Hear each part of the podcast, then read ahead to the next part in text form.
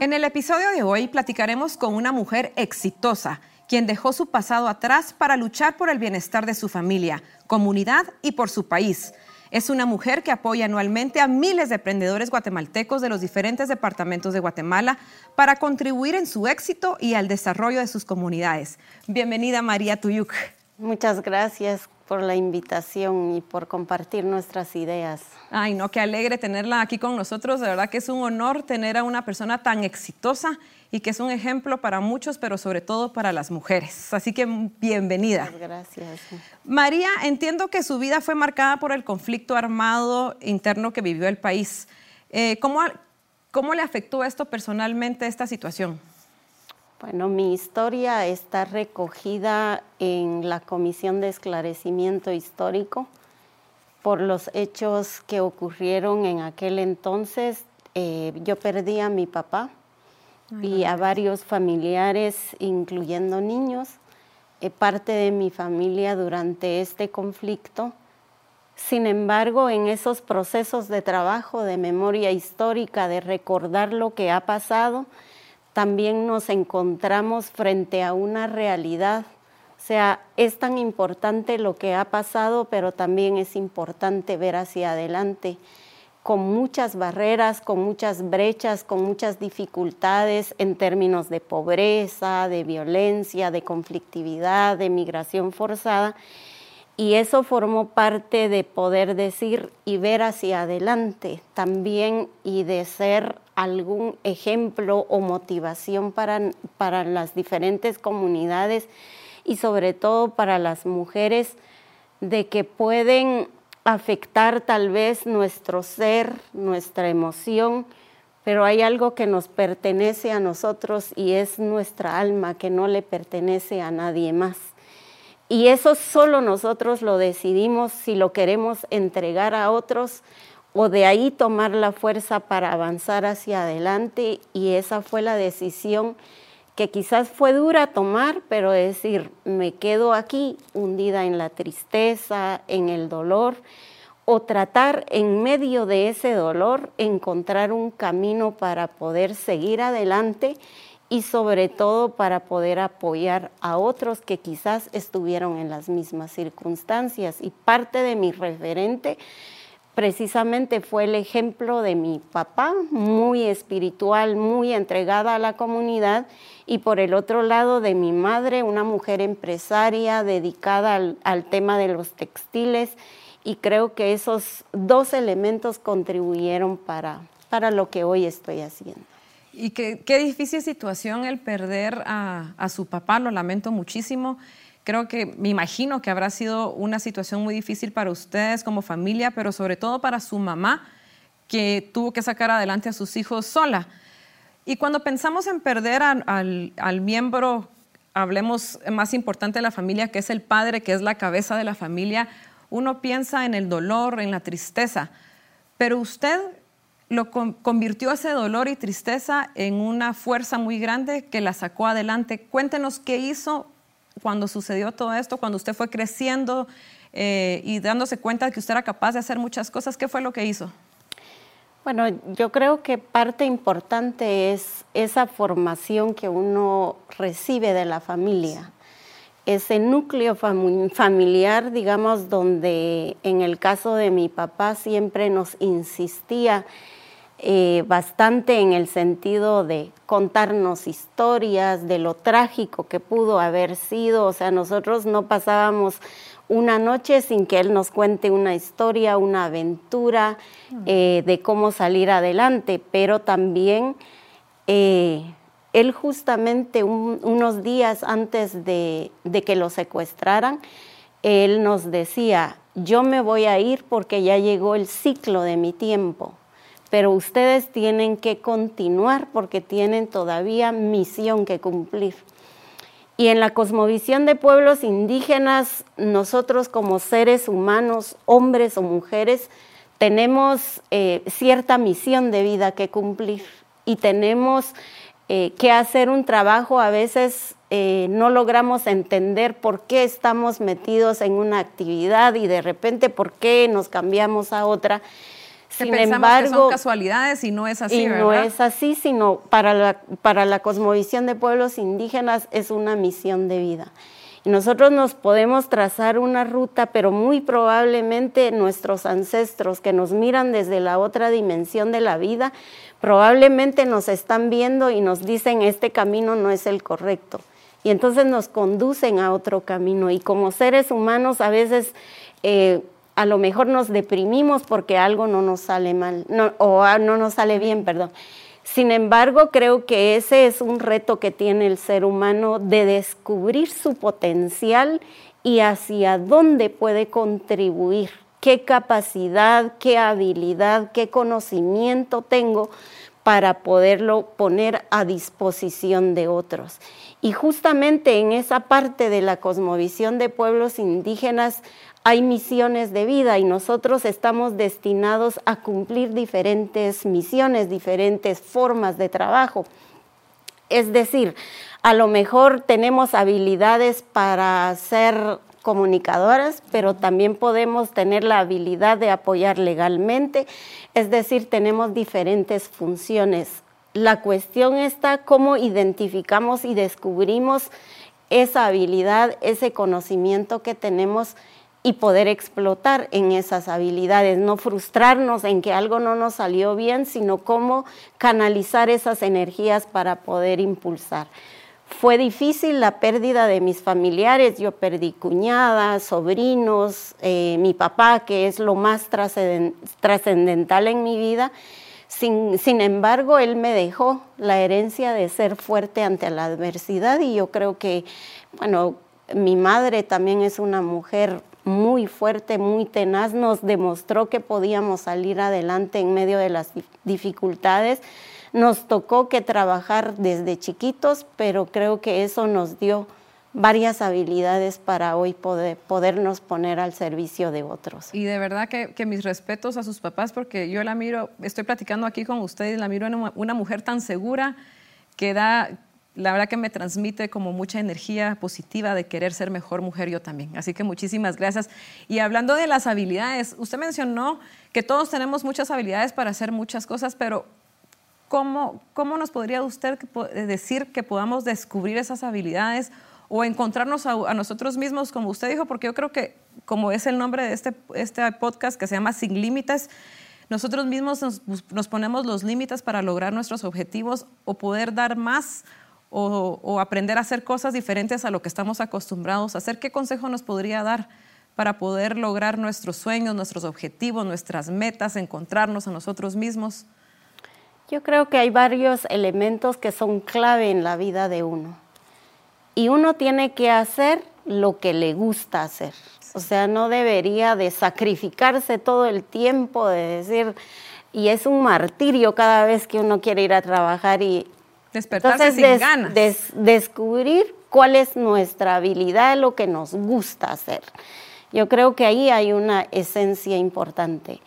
Lo otro es que, digamos, para nosotros tener recursos, porque los recursos económicos son siempre un tipo de frustración que los seres humanos atravesamos. Y es que nosotros deberíamos de garantizar por lo menos cuatro fuentes de ingreso, según la cosmovisión maya. ¿verdad? En ese sentido, uno podría decir, bueno, soy bueno para, para poder facilitar procesos o a lo mejor soy bueno para escribir. Entonces, ¿en dónde podemos encontrar mecanismos y fuentes de ingreso? En el tema del emprendimiento y la empresarialidad que nosotros eh, desarrollamos con mujeres, jóvenes y hombres indígenas, lo que también es importante es que la actividad económica a, la que nos estamos dedicando también sea un motivador personal. Es decir, que nos guste lo que estamos haciendo. Si me dedico a elaborar shampoo, me tiene que gustar la fragancia, me tiene que gustar que me estoy ensuciando a lo mejor.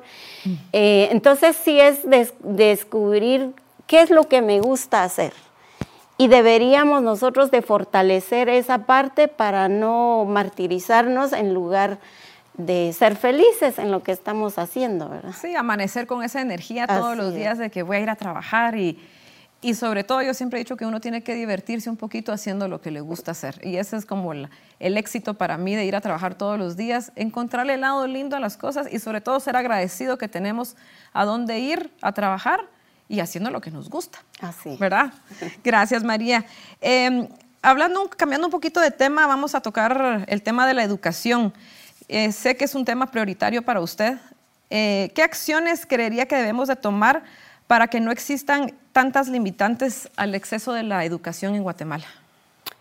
Bueno, yo pienso y lo que hemos descubierto en este proceso del trabajo que desarrollamos, efectivamente la educación es muy importante. Y en Guatemala, lamentablemente, las peores brechas de acceso a educación lo vivimos las mujeres y en el área rural. Eh, justamente eso fue lo que permitió tener el modelo de escuela maya de negocios que hoy tenemos. Casi eh, yo diría que todos los que ingresan a la escuela de negocios ya tienen un emprendimiento, tienen una idea de negocios o de querer hacer algo. Entonces ya, tiene, su plan. Entonces ya tiene el arte, ya tiene la técnica, ya lo está desarrollando y lo que necesitábamos es un poco más lo filosófico, lo teórico, el conocer el mercado. Pero entonces el reto que nosotros teníamos, cómo trabajar con población donde han tenido difícil acceso. Es decir, que las mujeres no, no pueden leer y escribir. Y entonces, ¿cómo pueden obtener un título académico frente a esas circunstancias? Y más bien para nosotros significó em, fortalecer, bueno, si tenemos las brechas en no poder leer, no poder escribir, no porque no hayan querido, sino porque no tuvieron la oportunidad, más bien la reflexión era para la red en este caso. ¿Qué podemos ofrecer nosotros a la población que tiene estas limitaciones? Entonces creamos una metodología que nos permitiera a través del juego poder entender la dinámica de cómo hacer los negocios y sobre todo el compartir experiencias de personas que ya han eh, pasado, ya han hecho un recorrido en ese proceso. Por eso es que nuestro, eh, nuestro grupo de docentes son todos empresarios indígenas que ahora ya están exportando, ya están comercializando ya sus son productos. ya son empresarios. Y creo que esa fuente de inspiración para los demás que están empezando es algo muy importante. Es decir, que la educación no debería delimitarse ni debería traducirse solamente en el que van a accesar los que tengan posibilidad a la metodología, sino cómo las metodologías se trasladan y se transfieren y cambian su forma según la población meta. Y creo que la pandemia lo que nos eh, reflejó en esta realidad es que no estábamos preparados frente a la tecnología. Y sin embargo, teníamos que adaptarnos a esa realidad. Entonces, esas realidades son las que nosotros tenemos que mejorar y, el sistema educativo en Guatemala tiene que dar ese salto en el sentido de adaptarse a la población y no la población adaptarse a la metodología ni al sistema. Me parece que eso es clave para, para, para Guatemala, por lo menos. Qué interesante, sí, gracias. Eh, creo que todos están preguntando, María menciona mucho la red y vamos a tocar ese tema para que todos podamos entender qué es la red. María es la líder de la red global de empresarios indígenas y quiero que nos cuente un poquito qué es eso y cuáles son las metas que quieren lograr a través de esta red. Bueno, la red es un movimiento empresarial de base e identidad indígena comunitaria nos organizamos en tres áreas estratégicas que nosotros hemos evaluado y nuestro modelo así funciona. Una es la, eh, la, formación y desarrollo de negocios, es donde surge la Escuela Maya de Negocios. Y la Escuela Maya de Negocios no es una sede física, sino más bien son los docentes, los facilitadores, los que se trasladan a las diferentes comunidades a desarrollar contenidos empresariales. Somos tres, los maestros los van a buscar. Son tres niveles de formación empresarial. Nuestra metodología es con grupos de 30 personas, eh, mujeres, indígenas y jóvenes, eh, en comunidades indígenas. Entonces, una es esa, la otra también es el desarrollo comercial y aquí es si la escuela se dedica a la persona, el desarrollo comercial se dedica a la empresa, a su capacidad no solamente de organización, de gestión, de imagen, de producto. Entonces nos enfocamos mucho a ese esfuerzo. También la red trabaja eh, una intermediación que es la promoción de producto, enlace con compradores. Em, tenemos una plataforma eh, de venta en línea, tenemos puntos de venta donde los productores pueden colocar sus productos siempre que hayan pasado los procesos de formación obligatoria, digamos, para el proceso. Y también un tercer aspecto es el ecosistema apto. ¿Por qué es importante esta parte? Porque digamos, un emprendedor en una comunidad indígena de Huehuetenango no va a tener éxito si la carretera no logra que sus productos salgan de una aldea a la ciudad. Que no existe accesibilidad. Exactamente. O por el otro lado, digamos, mucho de lo que tiene que ver con licencias sanitarias, por ejemplo, exige que una mujer que hace producción de mermelada debe de tener un laboratorio. Y en Guatemala, lamentablemente, o tienes prioridad de laboratorio o tienes prioridad de vivienda. Entonces, lo que la red hace es buscar el mecanismo que permita que ese emprendedor, donde esté, tenga las condiciones para tener éxito. Y eso pasa por trabajar políticas de desarrollo local, planes territoriales, estrategias, políticas eh, de gobierno. Entonces nosotros trabajamos desde el nivel microcomunitario, aldea, cantón, caserío, municipio, departamento y a nivel nacional. Por eso es que, digamos, la red trabaja de manera integral. Nosotros vemos lo que para una visión es desarrollo sostenible, para los pueblos indígenas es plenitud de vida.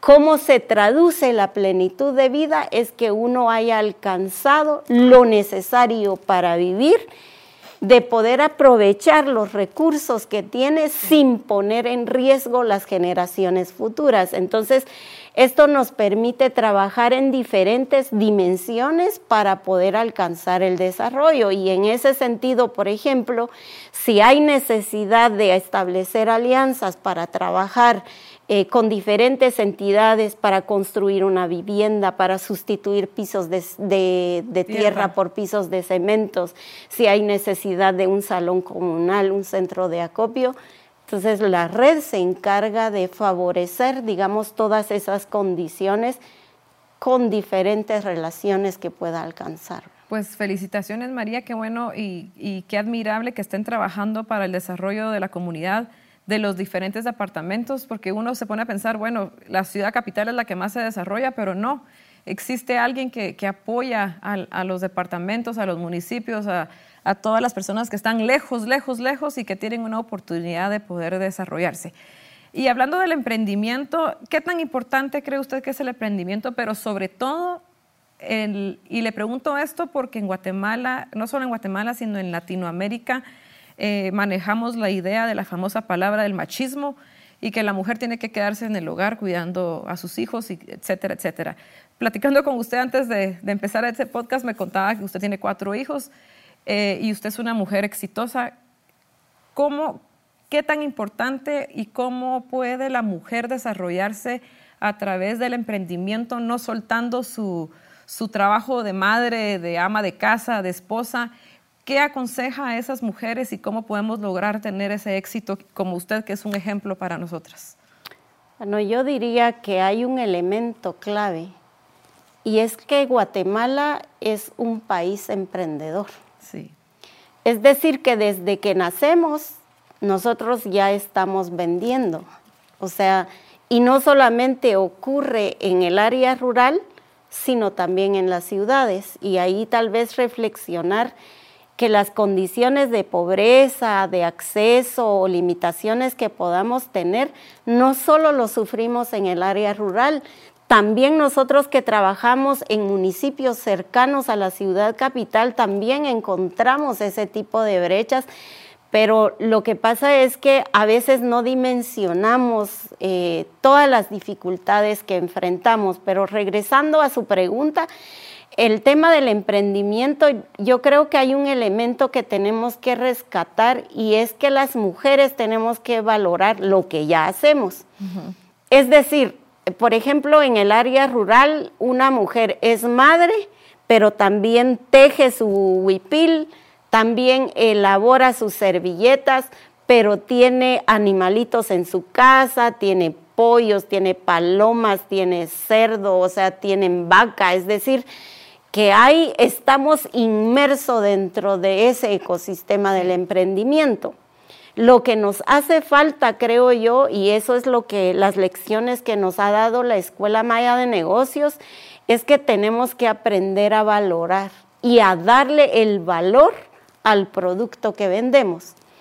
El mercado global no está preparado, por ejemplo, para todo, todo lo que Guatemala produce en el tema artesanal, no solo en agroindustria y alimentos, en la producción agrícola, eh, también en los textiles. Nosotras mismas no cobramos el tiempo que le dedicamos, es decir, eh, por ejemplo, yo escucho cotidianamente expresiones como la de, decir, yo no tengo trabajo, pero yo no tengo trabajo y sí, mire, cuidan niños, cuidan ancianos, cuidan pollos, cuidan, o sea, hay una diversidad de actividad, pero nosotros no valoramos. Y el mercado, por el otro lado, cuando quiere comprar nuestros productos, eh, el hecho es que nos, a nosotros nos pasa muy frecuentemente con los productos y nos dicen, ay, como es hecho en el área rural por una mujer que no sabe leer y escribir, entonces le bajamos el costo al producto. Y entonces, pero Guatemala creo yo que tiene ese potencial de otros países lo están haciendo y le dan el valor. Creo que esa parte Guatemala lo tiene que lograr y, eso es la agenda que la red está impulsando. En el sentido de decir, o sea, mi producto vale, yo tengo la capacidad y además tengo la calidad del producto. O sea, no estoy pidiendo ni, ni, pedir favor que me lo compren, sino por favor, o sea, Creo que esa parte de autoestima todavía nos hace falta mucho de, trabajar. Es decir, que eso, ¿verdad? ya lo estamos haciendo. Lo que nos hace falta es darle un valor a eso que estamos haciendo. Y las mujeres somos emprendedoras por naturaleza. Entonces, en ese caso, parte de lo que nosotros hacemos, y yo creo que también es importante trasladarlo a las futuras generaciones, es compartir nuestra experiencia. Digamos, em, yo con mis hijos les cuento, o sea, tomo el ejemplo de mi papá. Casi todas las noches, a, excepciones, digamos, nos contamos cómo nos fue el día, qué lecciones aprendimos, para que ellos sepan que también en su proceso de crecimiento deben de conocer lo que nosotros hacemos como madres o como padres y creo que es importante también que ellos lo vayan, porque les va a servir en su experiencia de vida. Entonces, en concreto, para mí es que las mujeres tenemos que aprender a valorarnos lo que somos, lo que sabemos hacer y ponerle el precio a eso que sabemos hacer. Exacto. Y creo que la mujer, dicen que el hombre es eh, el más fuerte, pero voy a contradecir un poquito eso. Creo que las mujeres somos más fuertes. Usted dice, eh, somos emprendedoras desde que nacemos. Porque sí, creo que la mujer es la que, somos las que sacamos adelante el hogar. hay muchis, habemos muchísimas madres solteras que solitas sacamos a nuestros hijos trabajando, vendiendo, lo que sea, pero, pero sí, es, la em, asimilar y comprender el valor que tenemos. Eso es lo importante. Eh, hablando un poquito de los emprendedores, el año 2020 fue un año duro para el mundo entero. Eh, fue, que tuvimos, empezó la pandemia del COVID-19 y afectó a miles y millones de familias con muertes, desempleos, etcétera, etcétera. ¿Cómo afectó la pandemia para los emprendedores en Guatemala? Bueno, la pandemia creo que afectó a nivel mundial y eso pues los informes, los datos estadísticos lo reflejan.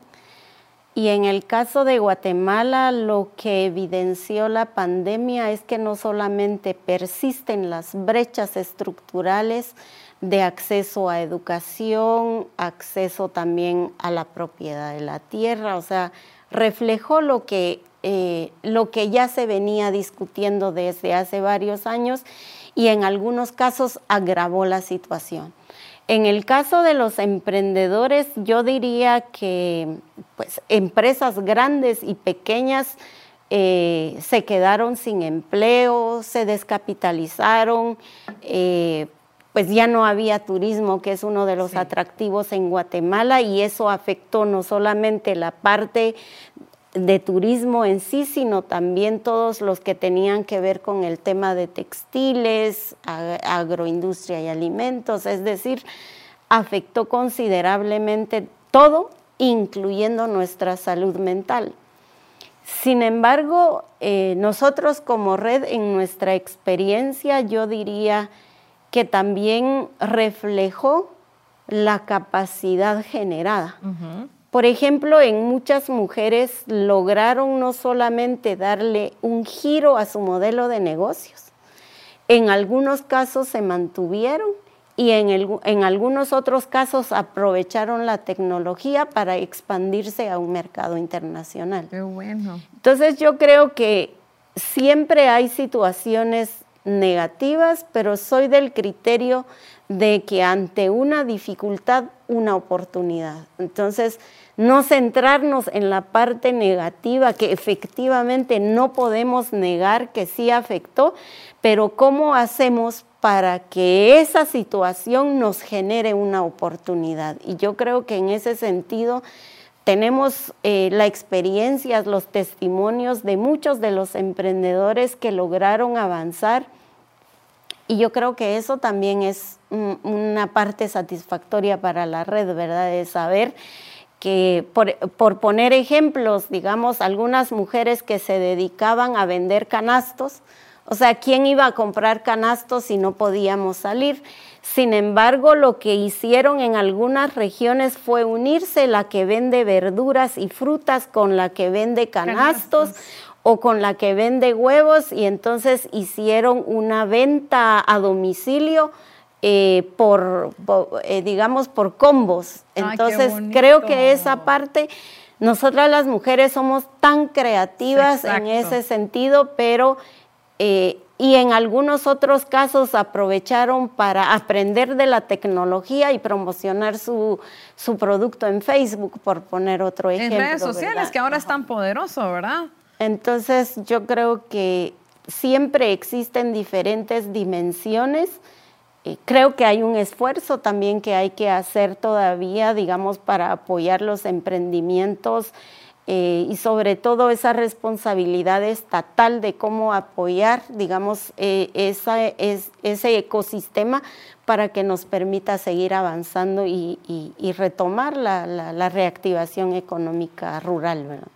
Pues qué bueno que la pandemia, eh, yo sé como dice usted, se afectó a todos, pero creo que para el emprendimiento yo me di cuenta en redes sociales que muchas personas vendían de todo, cosas que uno ni se podía imaginar y la creatividad para lograr cosas, hacer cosas porque que camitas para mascotas, que hasta comida para mascotas. O sea, estoy poniendo un ejemplo y me imagino que de igual manera fueron los, los, em, los emprendedores a los que usted lidera que, que crearon cosas nuevas y, como dice usted, la unión hace la fuerza. Se unieron para, para poder lograr y vender sus productos. Em, y hablando sobre este tema, esto sí lo voy a leer literal. Usted tiene una frase muy importante. Yo quiero que me cuente qué significa para usted esta frase que dice, no importa qué se, no importa qué se hace, lo que importa es que se haga. Cuéntenos, ¿qué es eso? ¿Qué es esa frase? ¿Qué significa para María? Bueno, para mí tiene diferentes interpretaciones, pero una de ellas es que lo que nos motiva es a hacer algo, a que no quedarnos estáticos, pasivos, sin dar el paso, sin animarnos. Creo que eso es muy importante. Pero lo otro es que hay en este momento diferentes esfuerzos encaminados a fortalecer las capacidades empresariales. Entonces pareciera ser que hay eh, una lucha en que mi programa es el mejor, no el mío es el mejor, no el del otro es el mejor. La competencia. Y desde mi punto de vista es que todas son necesarias, o sea, eh, cualquier esfuerzo que se haga para empoderar a las mujeres, para cerrar las brechas que hay sobre el tema de pobreza, de acceso a la educación, a la salud, es decir, todo se vale y todo es necesario. Pero me parece que es muy importante que también en ese proceso de hacer, debemos hacer cosas positivas que generen un cambio, que generen un impacto en la vida de la población meta, porque a veces hay muchos recursos, pero no las canalizamos en donde está la necesidad. Y entonces, desde nuestro punto de vista, digamos, cuando uno está en una comunidad y ve que hace falta carretera, ve que hace falta escuela, ve que hace falta, tantas necesidades que hay y me parece que es importante todo lo que hagamos, pero siempre busquemos el impacto positivo, en este caso, en las comunidades, en las mujeres, para generar ese desarrollo. Porque si lo hacemos solamente por salir del paso, porque tenemos recursos y la gastamos, yo creo que no tendría sentido, ¿verdad? Y, a eso se refiere. O sea, no importa quién la haga, cómo lo haga, lo importante es que genere un impacto positivo que favorezca o que mejore esas condiciones del cual partió, ¿verdad?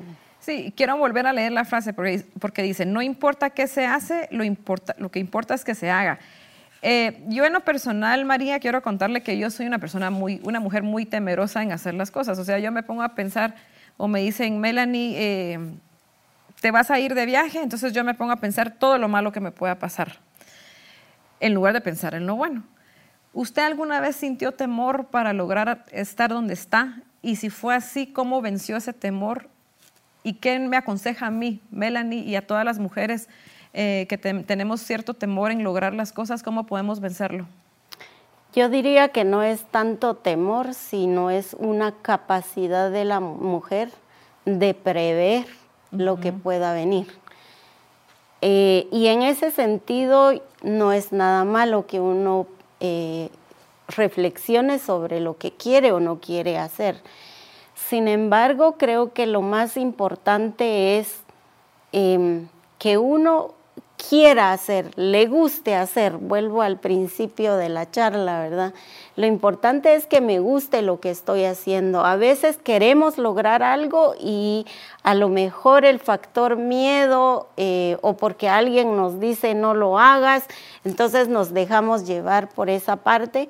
Sin embargo, creo que hay que confiar en nosotros, ¿verdad? Confiar en tenerlas. Por eso es tan importante saber lo que uno quiere hacer y estar seguro de que lo que va a hacer este, ni va a poner en riesgo su vida, ni tampoco va a perjudicar a otro. Entonces, yo creo que en esa parte es muy importante que uno eh, pues reconozca ese valor que tiene. Desde la, como, desde la cosmovisión, eso es prevención. Ah, Entonces, eh, lo que estamos haciendo es prevenir. Bien, y esa es la habilidad que tenemos las mujeres, de darle la lectura a todo, hasta los detalles más pequeños que otros no le dan esa dimensión. Y yo creo que eso es parte importante para, para nuestro desarrollo, vencer el miedo. Yo no digo que sea difícil, a mí me llevó años de lágrimas, de superar una serie de dificultades que tuve que atravesar de pequeña pero no importa, podemos llorar cuando tengamos que llorar. Limpiar el alma. Tenemos que reír cuando tengamos que reír. Lo importante es no quedarse ahí, sino llorar, respirar y seguir adelante. Yo creo que esa parte Tener esas es la pausas, que tenemos, porque también como seres humanos eh, pues, somos de carne y hueso, sentimos, nos duele, nos afecta pero yo creo que es importante darle el momento que corresponde y algo que a mí me ha ayudado es apoyarme en otras personas que a lo mejor ya pasaron por esa crisis o a lo mejor son mi fortaleza, son mi fuerza para continuar. Porque si nos aliamos a personas que nos impiden, que nos limitan, que nos obstaculizan, creo que no vamos a tener éxito. Es mejor aliarse con personas con quienes pueden ser una fuente de inspiración, pueden ser una fuerza para decir, yo ya pasé por eso y sigamos caminando. Y yo creo que las mujeres tenemos que apoyarnos unas a otras para, para poder vencer, ¿verdad? Para poder seguir adelante. Ay, muchas gracias, María. Y hablando un poquito eso del apoyo en, la oficina, que en donde nosotros trabajamos, el equipo aquí de, de producción del podcast y mi persona, hay una frase muy importante que nosotros manejamos todos los días que es una colaboración en conjunto da mejores resultados que los esfuerzos individuales. Y esto es eh, hablando sobre el apoyo y sobre todo sobre las alianzas que se pueden hacer organizacionalmente o, empresarialmente. ¿Qué tan importante cree usted que son las alianzas? Para el trabajo que la red ha hecho, ha sido esencial las alianzas. Nosotros, eh, parte de los esfuerzos que hemos hecho es acercarnos a diferentes entidades. Nosotros tenemos convenios de cooperación con entidades del Estado, con empresas del sector privado organizado. Tenemos aliados eh, en asociaciones, en cooperativas, con municipalidades y nuestro trabajo es cada vez que llegamos a un territorio nuevo, lo primero que hacemos es tocar la puerta y pedir permiso para ingresar y ver quiénes están. Entonces, si hay autoridad comunitaria, nos dirigimos a la autoridad comunitaria. Si hay organizaciones, si hay cooperación internacional, si hay presencia de gobierno, yo creo que esa parte es muy importante, aunque ha sido un reto digamos, trabajar ese tema de la alianza. Pero nosotros sí creemos el problema de la pobreza en Guatemala no lo puede resolver solo la red. Necesita de otros actores involucrados, el Estado, las diferentes instancias y aquellos países que quieren ayudarnos para superar esas dificultades. Y me parece que parte de ese esfuerzo es decir, o sea, de no, no tener el temor de decir, se van a llevar los créditos. Para nosotros no, porque lo más importante es que se haga. Es decir, a cada quien lo que le corresponde. Ahora, lo que la red sí ha establecido es un modelo de trabajo conjunto a nivel local en donde puede participar todo el que quiera, todo el que quiera aliarse y trabajar de manera conjunta. Si nuestro objetivo es disminuir la pobreza, disminuir conflictividad, generar empleo, yo creo que todos buscamos aquí empleo, mejorar las condiciones de vida. Y si, si compatibilizamos en ese objetivo, yo creo que nada impide esa alianza, ¿verdad? Lo, lo, único que hacemos es distribuir un poquito las responsabilidades de lo que le corresponde cada uno. Para nosotros la alianza es clave para el desarrollo de este país. Ay, es que interesante, gracias María. Y vamos a salirnos un poquito de todos estos temas tan importantes e interesantes y vamos a tocar un tema que yo, desde que empezamos a platicar, dije quiero llegar a este tema para platicar con usted, porque usted mencionó que su papá le dejó eh, muchos eh, aspectos importantes para su vida, para el desarrollo de su vida y que usted se lo está transmitiendo a sus hijos la espiritualidad. Em, ¿Qué tan importante o cómo debemos de tomar la espiritualidad en nuestras vidas? Bueno, yo creo que esa parte para mí ha sido clave en mi proceso. Yo no hago nada si antes no tengo la bendición de Dios, del creador o formador de la vida, de los ancestros que ya están en la otra dimensión de la vida. Entonces yo estoy eh, en constante comunicación espiritual. Por ejemplo, cuando me siento en dificultades, yo tengo la foto de mi papá Llego, le prendo una vela y le pregunto, ayúdame a encontrar respuestas a estas dudas, a estas preguntas que tengo. O, por ejemplo, también eh, es tan importante que uno esté bien espiritualmente. En la cosmovisión de pueblos indígenas se hablan de tres elementos esenciales. Se habla de un bienestar espiritual, bienestar material y bienestar social. Sin esos tres elementos es muy difícil que una persona se desarrolle. Una porque necesita relacionarse con las personas y necesita llevarse bien. Pero también uno necesita tener las condiciones económicas para generar el estilo de vida que uno quiere desarrollar.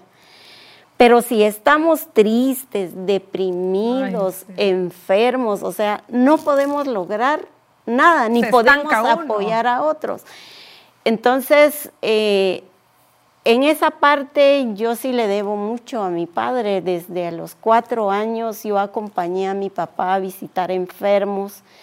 Eh, a las seis de la tarde lo acompañaba con la armónica para cantar eh, la misa de las seis de la tarde.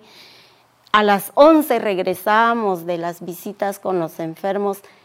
Es decir, yo yo viví con mi papá esa parte esencial y desde los, de los ocho años, cuando yo perdí a mi padre, él me decía, hija, yo ya sé a qué te vas a dedicar más adelante.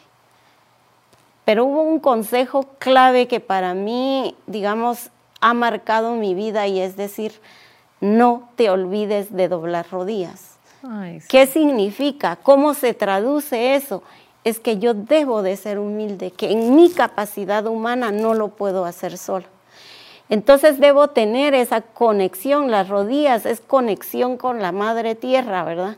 Pero además elevar el espíritu hacia ese ser supremo que le va a dar la fuerza que necesita para continuar. Y yo creo que esa parte para mí ha sido esencial. Es decir, yo no hago nada si si no he consultado, si no he pedido un consejo y quizás para algunos pueda sonar tonto, quizás en el sentido de decir, eh, yo, ¿por qué voy a hacer eso? Y yo me guío mucho por los sueños, porque desde la cosmovisión los ancestros se comunican con nosotros a través de los sueños y siempre nos van dando el anuncio. Yo, digamos, en mi carrera profesional, por decirlo de alguna manera, este, a veces yo quisiera que sucediera tal cosa y me empeño en lograrlo y resulta que para mis ancestros ese no es el camino. Y entonces ya he descubierto, digamos, que si se cierra un camino se abren cuatro para lograr las posibilidades. Pero todo tiene que ver si yo como ser estoy bien, estoy en paz, estoy tranquilo, porque de esa es la única manera de poder ayudar a otros. Entonces, si queremos ayudar a otros, nosotros primero tenemos que fortalecernos en esa parte espiritual. Y yo sí creo mucho en el ser supremo que nos va guiando en nuestro caminar. Y mm, la verdad es que yo he he encontrado esa fuerza. Soy una mujer muy espiritual, eh, me guío mucho por esa parte y, yo creo que ha sido parte esencial en el éxito que tengo. Lo lleva de la mano, tanto su, profesión como la espiritualidad. Y qué curioso porque ahorita que habló de que uno, los mensajes sí pueden eh, lograrse a través de los sueños, yo creo profundamente que eso es cierto que el Ser Supremo, Dios, los ángeles, lo que uno quiera creer, le habla a una persona a través de los sueños. El hecho es solo creerlo y aceptar que el mensaje, porque a veces le están dando un mensaje que tiene que cumplir y uno no quiere aceptarlo, ¿verdad? Así es. Pero María, muchísimas gracias. Vamos a pasar a, un segmento que se llama el preguntón. Eh, yo le voy a hacer unas preguntas, eh, valga la redundancia, y usted solo tiene que responder como usted quiera, si lo quiere con una palabra, con una frase, contarnos un poquito, ampliarlo, más que bienvenida. ¿Estamos listas? Sí. Muy bien. La primera pregunta. ¿Quién es María Tuyuk como mujer? Una mujer maya cachiquel. ¿Mm? eh, de San Juan Comalapa, eh, una mujer valiente y que logra los sueños que se propone, traza sus metas y la consigue. Ay, hasta escalofríos me dio. de verdad, qué, qué inspiración, María. Siguiente pregunta. ¿Cómo sería una Guatemala perfecta para usted? Para mí, en este momento existen dos Guatemalas diversas. Eh, la del área rural y la del área central. Pero también existen cosmovisiones distintas de ver y entender el mundo. Para mí una Guatemala perfecta, como tú lo mencionas, yo creo que tiene que ver cómo hacemos para unir y generar sinergia en estas dos visiones de la forma de ver y entender el mundo. Guatemala es un país diverso, multicultural. Me parece que nos haría falta un esfuerzo grande para convertir a esa Guatemala profunda, a esa Guatemala diversa en una oportunidad. Y yo creo que es eh, hacia ese proceso es que vamos. Y la red en este caso se esfuerza por lograr ese acercamiento y, y quizás la invitación ahí sería cómo logramos imaginarnos en nuestra mente para quienes viven en las ciudades, si conocen a una mujer indígena que le está ayudando en su casa, que le está ayudando con cuidar a sus hijos, por ejemplo, o cómo pensamos en aquella amiga o en aquel amigo que tal vez no es indígena, pero hemos compartido en una misma comunidad, cómo logramos que esa visión intercultural, cómo logramos que esa sinergia de realidades se encuentren en algún momento determinado, yo a eso le llamo el encuentro de los dos mundos. ¿Dónde nos encontramos y cómo nos trazamos una ruta para alcanzar el desarrollo? qué bonito. Ojalá que, que se logre. Yo sé que se va a lograr. ¿Cuál ha sido el momento de mayor felicidad en su vida? Yo diría que el nacimiento de mis hijos. ¿Cuántos hijos tiene? Justamente, yo tengo cuatro hijos, tengo dos mujeres y dos varones. Eh, yo recuerdo que justamente por lo, trágico que fue eh, nuestra historia durante la guerra, habían determinado que yo no iba a poder ser madre. Sin embargo, yo sí creo en la fuerza interna que uno pueda tener y nunca me la creí. Entonces, en el momento en que me dijeron, usted está embarazada, yo sabía que era el máximo de los logros que pueda tener. Pero también entiendo, digamos, que, que hay decisiones en la vida de uno. Yo elegí ser madre porque me gusta ser madre.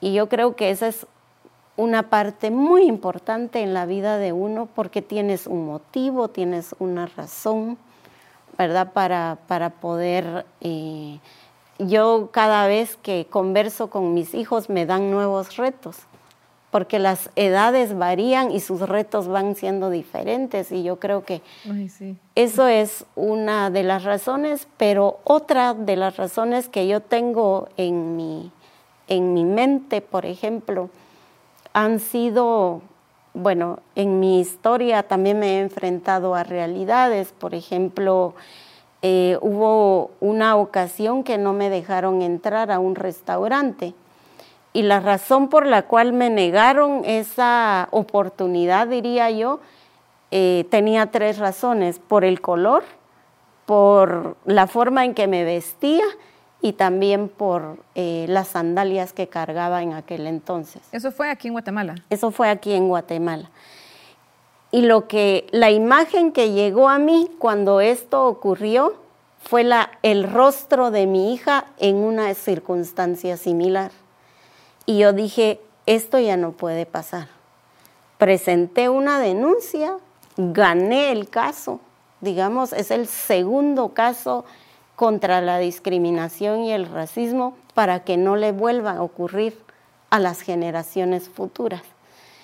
Y en el tema del emprendimiento, ver el rostro de una mujer que no sabe leer y escribir porque no tuvo la oportunidad, entregarme un plan de negocios dibujado con la poquita eh, posibilidad que tiene y ver ese rostro de esa mujer que recibió un ingreso, incrementó su ingreso, eso no tiene precio. Y yo creo que esos, esos rostros, esas imágenes han marcado digamos, entre lo que soy ahora y, lo que me ha marcado para, para seguir trabajando. O sea, son muchos detalles los Ay, qué bonito. Que, eso de, verle la felicidad a, esa mujer eh, emprendedora, creo que no, no tiene explicación o una manera en que uno solo viviéndolo, ¿verdad? Sí. La siguiente pregunta. María, si le dicen, la vamos a llevar a un lugar que le transmite paz, ¿qué lugar escogería? A mí me gusta, yo soy como, tú sabes, soy una mujer muy espiritual y aquellos lugares de un cerro vinculado a una vista al mar o y, tal vez porque tiene muchas, mucho significado. Para la cosmovisión de pueblos indígenas, los cerros y las montañas son energías masculinas y las energías femeninas son las aguas. Y esa combinación me parece un lugar impresionante como para, para pasarla re bien, llenarse uno de energía. Y aquí quizás tomar, em, tal vez compartirles que parte de lo que he aprendido es que cada ser humano tiene energías positivas y negativas y tiene energías masculinas y femeninas y somos complementarios en nuestro esfuerzo. Entonces me parece que eso es muy importante, digamos, para cuando un hombre está irritado debe de buscar los cerros, las montañas. Cuando una mujer necesita de paz, reactivarse en su energía, un chapuzón le quedaría muy bien. Ay, muy pronto me iré a dar un chapuzón, créame. Qué interesante, yo creo que deberíamos hacer otro podcast hablando solo de este tema porque es un tema tan interesante y tan amplio y que yo creo que muchísimos de los que estamos eh, eh, escuchándola y ahora que estoy yo platicando con usted, queremos conocer un poquito más porque no tenemos la, facilidad de que alguien nos platique sobre, sobre este tema tan interesante. Así que la invito desde ya para una próxima a hablar sobre este tema. La última pregunta. ¿Cuáles son los tres aprendizajes que le ha dejado la vida? Quizás uno de los elementos que a mí me ha ayudado es que no soy perfecta. Soy un ser humano con errores, con muchas limitaciones y eso uno lo tiene que reconocer.